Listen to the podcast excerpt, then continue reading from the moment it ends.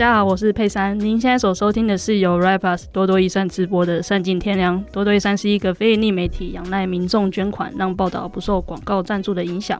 我们正在募集一千位定期捐款人，让多多稳定走下去。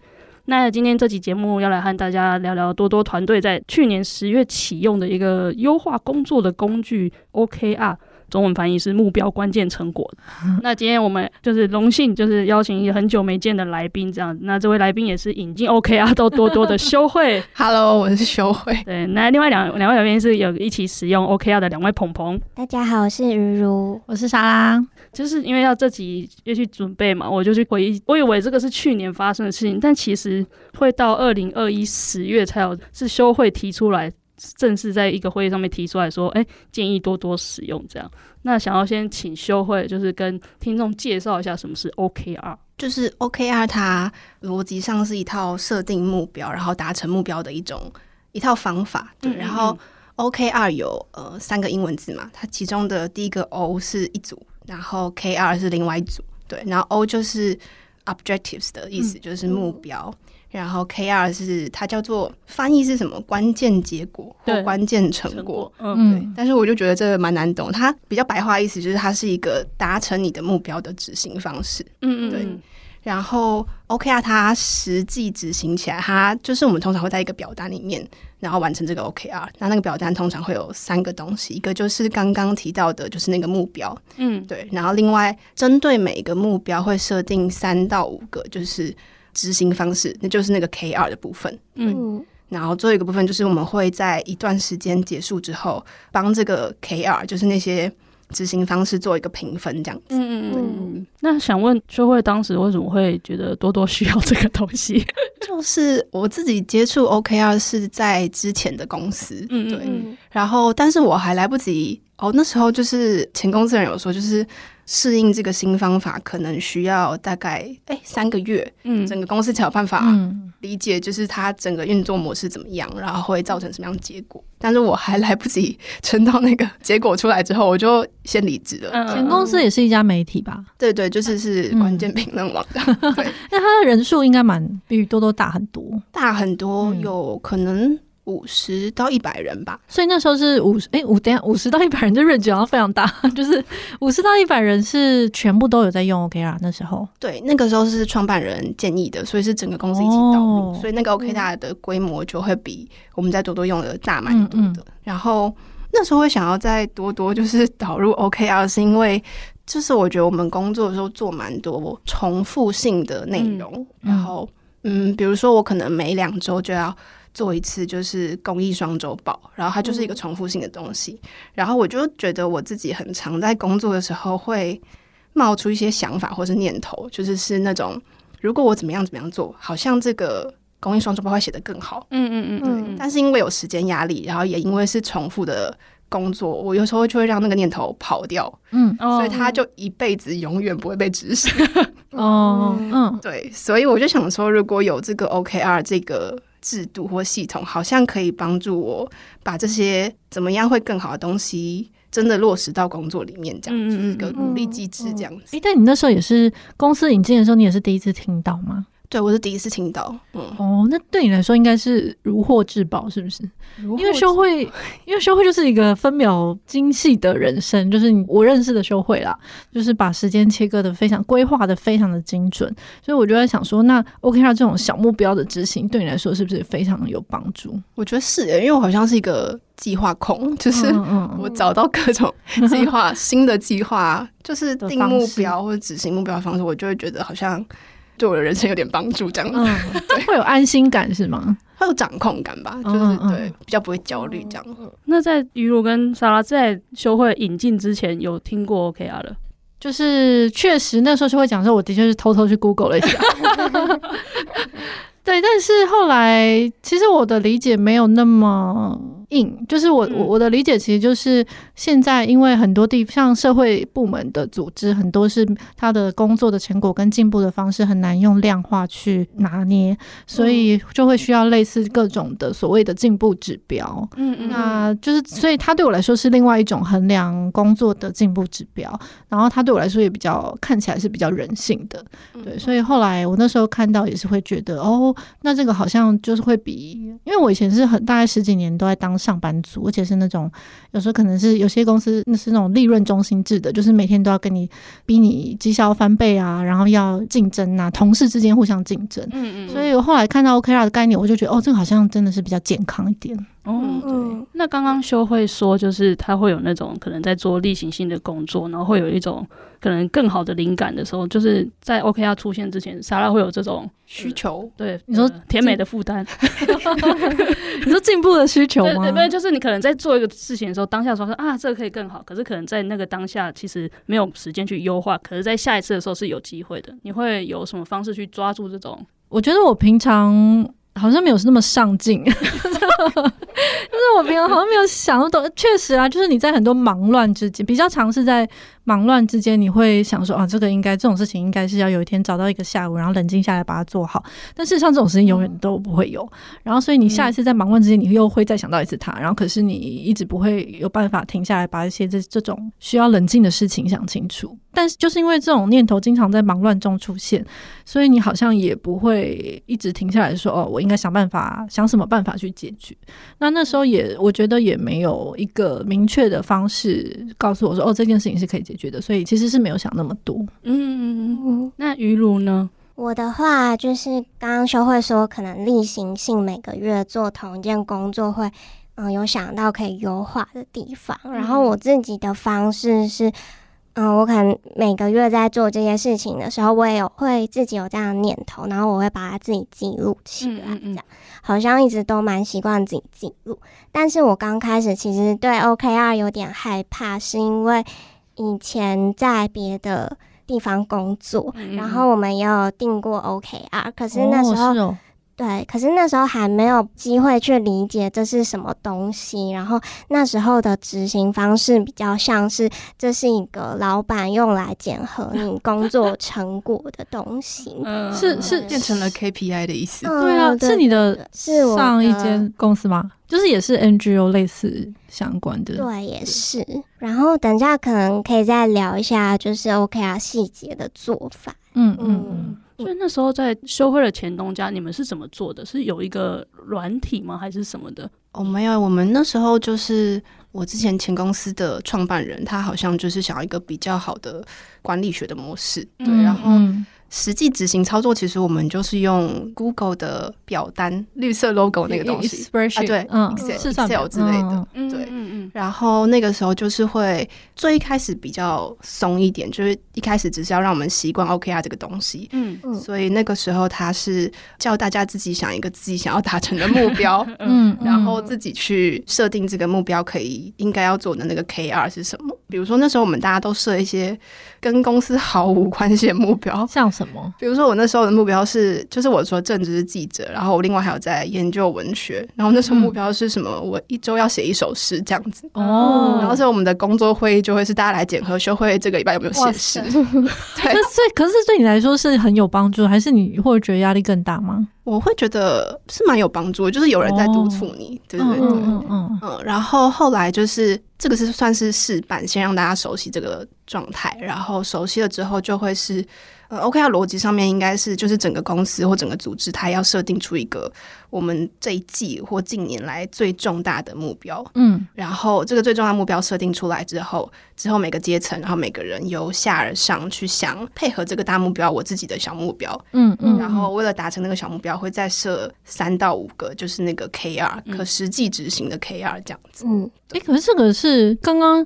我觉得雨如讲到一个关键，就是他到最后会有点感觉，好像是从上而下要，嗯、呃，老板要检核的东西。嗯、但是修会这样讲起来，其实好像也很难区分。就是说，假如我们今天是一个大公司，还有一个目标，然后顺应着这个目标，下面的各个假设五个部门，它有五个部门的各自的目标去能够让自己达到整个公司的目标。那五个部门里面，各自部门也有不同的组，这几个组都要设定一个目标，是能够达到部门的目标。那他这样其实还是就真的是会从上而下，会不会变成一种很像就真的是上面管理的工具？管理的，其实它本来就是管理工具，它好像本来就是管理工具。但是，对，因为我最近就是因为要录 podcast，所以就看了一些 OKR 的书，好像也有一些团体就是。也不只是扁平的或者是小型的团，他们的设定大目标的方式是，嗯、就是我们会列出公司的几个目标，嗯，然后那可能是比如说透过共识营或什么方式整理出来的，嗯、然后全部公司人一起投票，我们这一季或这一年度要先处理哪一个，呃、嗯，像这样就可能会对基层员工来说比较有参与度嘛，会比较有使命感。就刚修会提到共识营，就其实从修会提出来之后，我们花了大概整整一年才开始用这个东西。其实就是因为我们在二零二二年的年初、年中的共识营也不断的在讨论，嗯，就是我们的目标这样。嗯、那想请莎拉跟大家介绍一下，就是说现在多多是怎么样使用这个 OKR 的？因为当初这个 OKR 的表格工具其实也是莎拉对设计出来。嗯，我我觉得多多把 OKR 玩的 非常。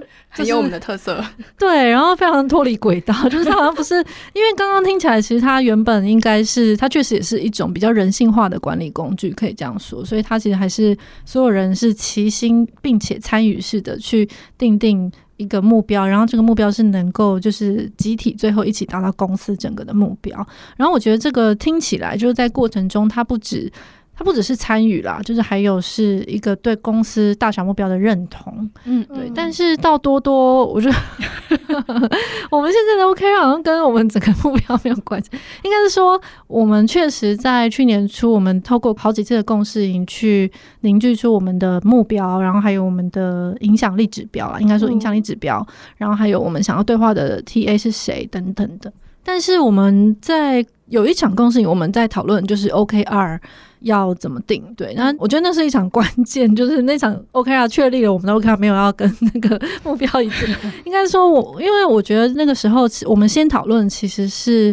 我们到底要不要用 OKR 这件事情？嗯、对，以及我们要怎么用？然后其实像有些人，其实像我自己，我第一次听到的时候，我觉得它是一个很有趣的东西。但，但是我反而会觉得，对我的个性来说，可能在我的工作上，我反而会觉得，哦，这样好像会有点压力。嗯、对，因为我我觉得我平常已经就是逼得够紧了，如果还要有这些大小目标，对我来说是这个切割，会觉得好像会有人一直在督促我做很多事情这样子。嗯、那所以后来我们那个时候先讨论。是说我们想要怎么样去玩这个东西？嗯嗯，那结果后来就讨论出非常多多的东西，就是某些东西我们看起来可能跟目标无关，但是它可以促进我们的身心健康。那身心健康这件事最后最终能够让我们达到组织的目标，这样子。所以后来这个共识是说，哦，那我们可以为自己的生活或者是工作，嗯，或者是跟工作有关的生活，去定定一些小的目标，然后每个礼拜来讨论。因为我那时候印象其实蛮深刻。可是修会在共性里面就讨论到最后，我们发现其中最关键的其实不一定是那个目标是什么，而是有人就是跟有一个团队，就是之后会陪着你一起一直去检视这个目标本身，然后这个团队的气氛是。支持的，就是他不是一直鞭打你说，哎、欸，就是你为什么又没做到，然后什么样，那就会变成另外一种工作的 KPI 的压力。嗯、但是我觉得那个团队的感觉很重要，所以后来我们就是彼此听其他人的 OKR 就蛮有趣的。像我记得小花有个 OKR 是他每天要照顾植物，嗯、对他花圃里的植物，然后还有像我自己，我的其中一个目标是我每天半夜三点之前要睡觉。嗯，但这件事情看起来跟工作无关，可是他能够。他其实是努力在调节自己的生活跟工作的平衡，然后其实最终是会反映到工作上。那另外一个目标可能是像我，就是可能是我希望在闲暇之余，就是能够增进英文能力等等的。然后这些目标后来大家定下来就还蛮有趣的。我觉得每次讨论会下来听大家分享，我都觉得很很好玩。嗯，刚听莎拉讲，我觉得多多的 OKR 比较像是回到生活，它不完全是 for 工作。嗯、那我的话，因为我一开始听到 OKR，想说啊，就是来多多也要用 OKR 多一个指标。但我所以你之前在其他地方也是，因为因为我大学其实是会去狂看经理人月刊那种，真的假的？是什么？就是那种商管类的东西，哦，就会看到很多方法。可是就是用了一下，就是哎、欸，好不合身哦。然后我就 后来就比较没有用了。然后可是我那时候其实也不太知道不合身是什么，可能是因为。你用那个东西，你其实某种程度你要去理解失败嘛，就是你为什么没达到之类的。我觉得你怎么看待那个？你真的好好有哲理哦。所 以我们要先理解失败，因为我大学就是太不合身了。因为商管类我真的是，因为以前都会对商管有一个想象，对。然后后来修会引进 OKR 之后，我就想说，嗯，好吧，是工作，那我想一下好了。对对对。然后后来我自己就是设了一下，可是我自己觉得，的确刚刚莎拉说，就是跟团队一起弄，就还是有一种。嗯，有人陪你一起玩的感觉，这样。嗯嗯、所以比如说我自己设的也是，有时候设蛮大的了。我觉得后面还有那个微调的工具，我觉得蛮棒。比如说就是，呃，每天要拉筋啊，或者是就是有关于身体身心舒爽是也是维持工作的一个蛮重要的方向，这样。所以就蛮多是这个方向，我就觉得哦还蛮不错的。然后我记得鱼露，因为鱼露本来就是一个按部就班型的，是人设不是吧？应该是你本来就是这样。是啊，比如设这个目标的时候有在想什么吗？就是你是什么？比如的目标 OKR 是什么？我记得是好像念日文。对对对对。刚开始的时候，因为我对修会一刚开始分享说他在前公司会设说，可能每周要写一首诗这件事情很印象深刻。嗯嗯。然后，所以我第一次不太知道要设什么的时候，就先设了我要每周念几次日文，就是我正在学习的东西。那就是可能有跟莎拉刚刚说的一样，虽然看起来不是跟工作完全相关，但其实都是有关联的。因为如果我今天想要每周达成念几次日文的目标，我的工作就要更有效率一点，嗯的完成它这样。然后我觉得好像还可以聊一个关键是，就是。OK 啊，就是每次检视的时候会去算那个分数哦，对，是达成了几分，然后这个是可以在下次再调整的，可能请修会稍微记一下。对啊，我觉得很有趣，因为修修会的分数是到小数点的，真的。因为我之前的理解是，它其实是一个在没办法量化之下的一个影响力的某种衡量的方式。不是影响力啊，就是这种小目标，可是它是比较没办法量化的。可是它后来我发现，原来它其实是要非常就是要量化这样子。嗯嗯，我好像可以补充一下，就是 OKR 我们在设定那个 KR 的时候，它有几个小特色。一个就是刚刚讲到，就是它很明确，嗯，它必须要可以量化。比如说我每周要做几次，或是我每个月要写怎么样比例的东西，对，它是很需要很明确的数字，然后是可验证的。然后另外一个特色是要限一段时间，对，就是你限时的开始的时候，你设定这个目标，然后限时结束之后，你要去检视这个 K 二有没有达成。嗯，然后第三个是我觉得 OKR 比较吸引我的事情是，它蛮强调你的那个 K 二要是有一点挑战性但可以实行的东西。嗯嗯嗯，就是就是我们到最后都会去算分数。然后我记得那时候我第一次听到 OKR 的时候，介绍的人就跟我讲说，假设我们满分是十分好了。然后，如果你每次都是九分、十分，那代表你目标设太简单了。这目标你不用设，你会达到。嗯嗯，对。但是如果就是你每次都只有三四分，那代表你太好高骛远，这个目标也不是一个可行的目标。所以他就蛮强调那个目标可能是，也许七八分是最好，就是有一点挑战性，但是它不是一个短期内或期限内达不到的事情。嗯嗯，对对对。我上次之前就是我在看那个就是目标设定啊，其实就是一些。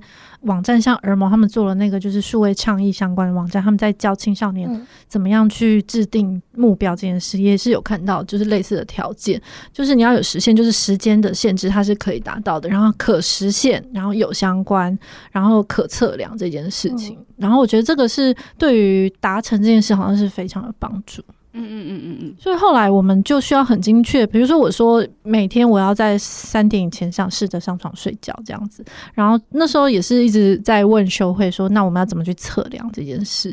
所以后来就是看七一周七天里面我们有几天达到，然后直接算百分比，对，就是也许比如说五天，然后我的三天达到，那可能就是百分之多少六十，对，百分之六十，那就表示我这个礼拜达到六十，然后四个礼拜算下来就可以。算出我这个月我到底达到百分之多少的目标。我觉得这个超明确的。嗯，一直想要讲修会，因为修会真的是很例行，因为它的 OKR 是文章的段落数嘛，对不对？哦，对，是善周报，善周报的段落，就是少数贴合工作。对啊、就是因为我那时候的初衷，就是我想要把一些我零散的想要进步的那个念头塞进来，嗯嗯，对吧？所以我就在 OKR 里面，就是大部分是跟我，比如说公益双周报相关的，对。然后比如说我想要增加读者的那个阅读完成度之类的，嗯嗯，然后我可能就会想要它不要太长，所以可能一篇的段落数。什么不要超过三十二段这种东西。对，然后我们后来因为修会是我们就是每双周在写双周报的大奖嘛，就是他是作者。嗯、然后因为我们每个礼拜会需要看，就是互互相看这样子，所以我每次看到我就我还会去问他，哎，那这样你的一段是一行字是多少字？就是因为我想确认一下我们荧幕大小是一样。对，就是。然后我觉得这个有一个指标在那边就很有趣，就是你就知道哦，其实对方有这个标准，然后其实我们可以互相提醒。就有的时候我可能会发现哦，因为我记得修会。有这个目标，所以我有时候看善周报，我就觉得哦，好像有点太长了，所以可以互相提醒，这样子我觉得蛮有趣。所以像修会，你写双周报，你单篇你也会去计时吗？就是你可能单篇你选的新闻，你会花多少时间去写？这样会耶，这就是我个人的习惯。会啊，很强哎，而且它还会分类，对不对？就分某些类型的新闻，也是因为这样才能够发现。以前我们是每周就是周报，就是每周都有。然后后来现在变成双周，然后会去发现他从单周变成双周，那个写的时间跟他花的时间的精力这样子。嗯嗯，就给自己比较务实的期待或目标嘛。就以前可能会觉得，哎、嗯嗯嗯欸，我写单周的时候好像很快，为什么现在写双周报之后没有办法那么快？但后来自己去计算，或者是实际去看里面就是内容到底产生什么改变，就会发现哦，因为双周报的内容变充实了，嗯，重要。新闻变多了，所以就不会再给自己一个压力，说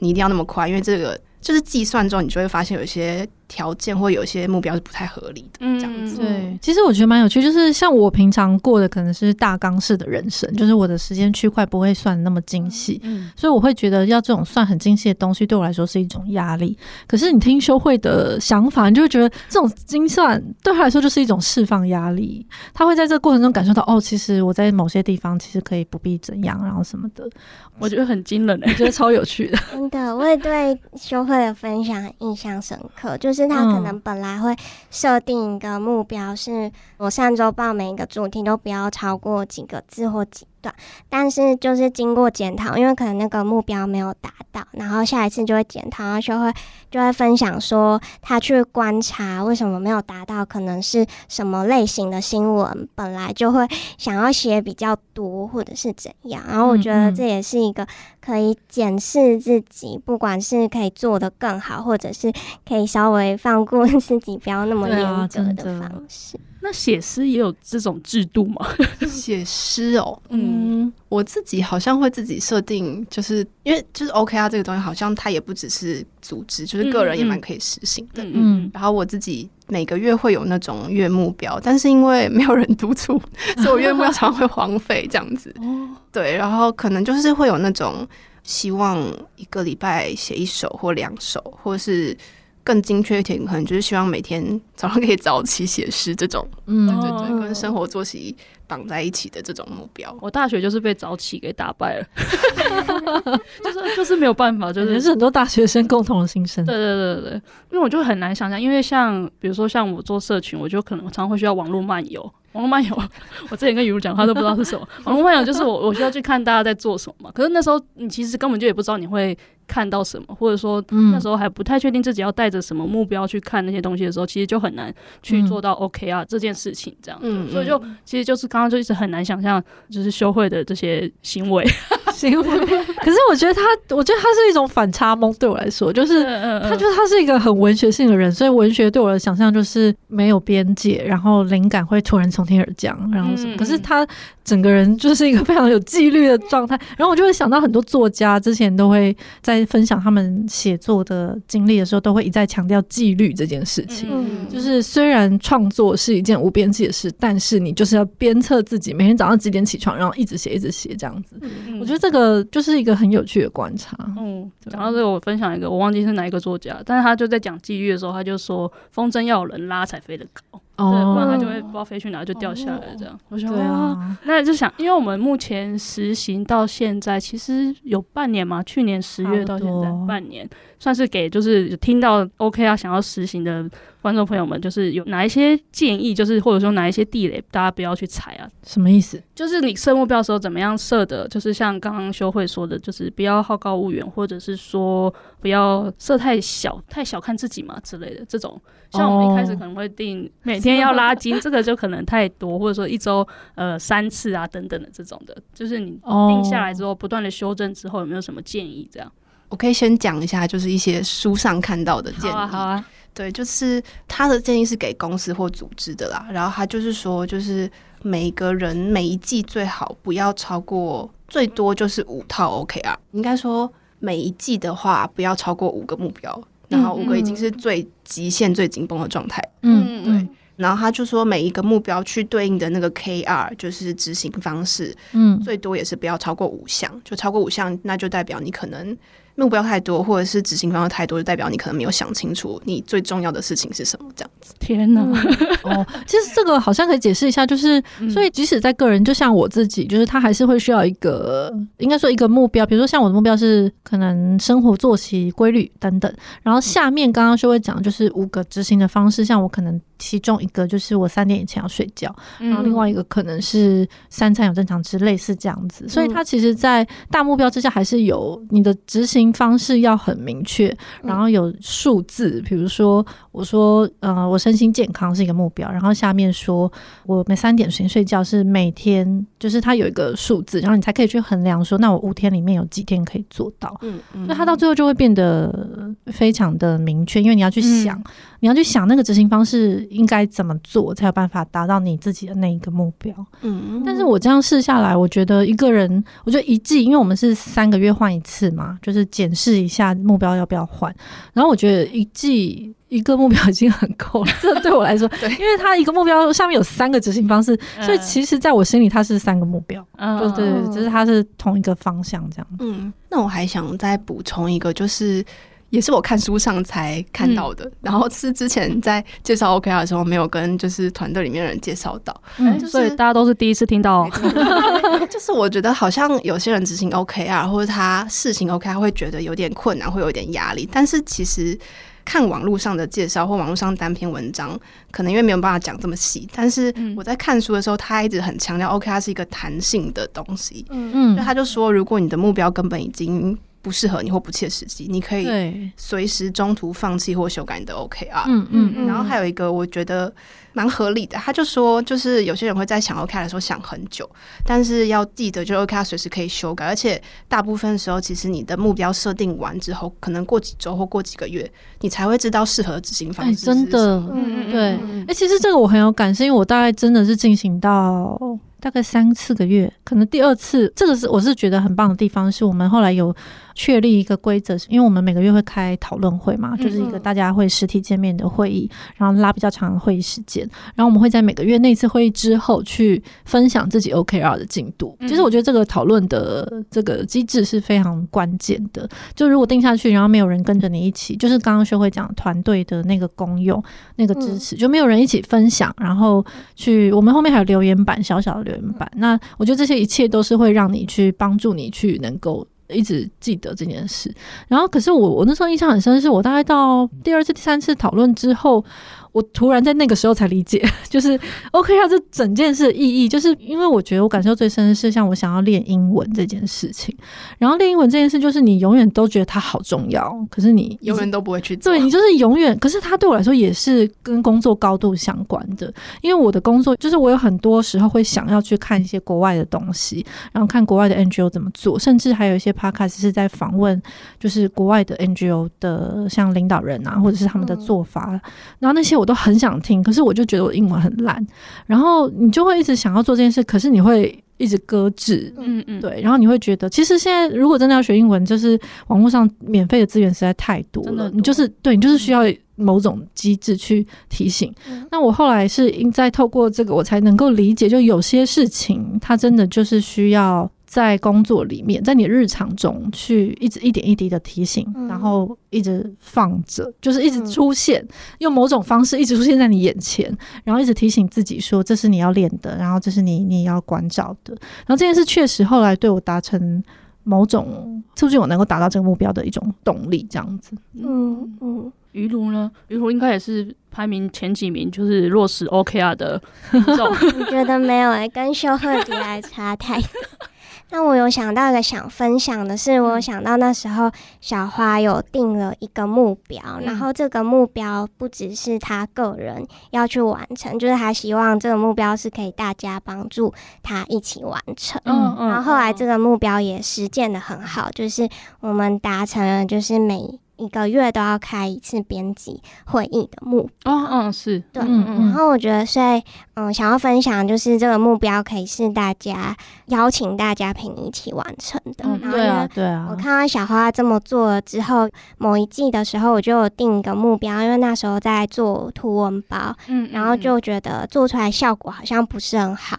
然后我就有定个目标，是希望可以收集大家意见，邀请大家给我回馈。嗯，因为平常如果这件事情没有被写下来，我可能会觉得蛮困难的，因为同事都在线上，嗯嗯，然后好像很难去沟通。那如果当它变成一个目标，然后我在会议上跟大家分享，那它就真的可以变成一个被实行的事情，嗯，就蛮好。我觉得很重要是，我们透过每一次的 OKR 的自我检视，然后其实也让别人。理解就是自己想要做什么，嗯，然后我们一开始其实是。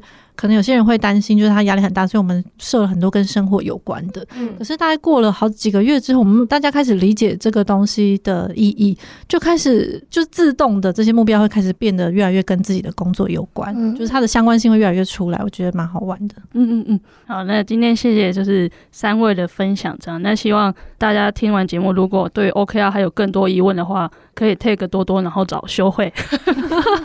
但我想要讲的是，就是因为他对于很多组织的经营管理的人来说，好像是会会是一个想要落实在团队里面的事情，觉得可以增加效率。可是因为其实那个时候，尤其是对我来说，我我一开始其实没有把它当成一个就是好像是团队管理的工具，就我只是觉得它是一个很好的机会，大家可以就是分享自己的状况。可是后来我确实会从里面感受到，就是哦，其实我们会透过这个东西，好像能够。更凝聚这个团队的一些就是工作的氛围，然后还有大家一起那叫互助嘛，就互相支持的一种氛围这样子。其实我觉得从这个层面来说，我觉得有一些组织如果没有太大的话，好像是可以比较无痛的导入。但我自己是比较难想象，如果今天组织很大的时候，我们要去进行这个，好像会确实会需要蛮需要时间的。嗯。它是不是很适合那种分组？比如说，如果是媒体，可能是社群组，或者说什么编辑组，他们对组别的吗？因为我们刚开始，我记得刚开始我们还有在表格上，我记得我还有做到，比如说呃，这个是就下面可能是社群组自己的目标，然后编辑自己的目标。哦，对对对对对对。但是因为我们人很少，所以打来打去都是同 同样的，可能各组都重叠性很高。可是那时候本来还有想要设这个，但是后来好像比较。可能因为人不多，所以比较难讨论出来。我之前在就是比较大的公司或组织，确实是就是整个公司会有一个目标，然后接下来就是可能各分组会有一个目标。嗯嗯嗯，对，然后那个分组目标可能就是组长自己本人的目标，然后就是底下组员还会有这个就是应对的目标。可是我很难想象为什么那到最后为什么你的目标可以是？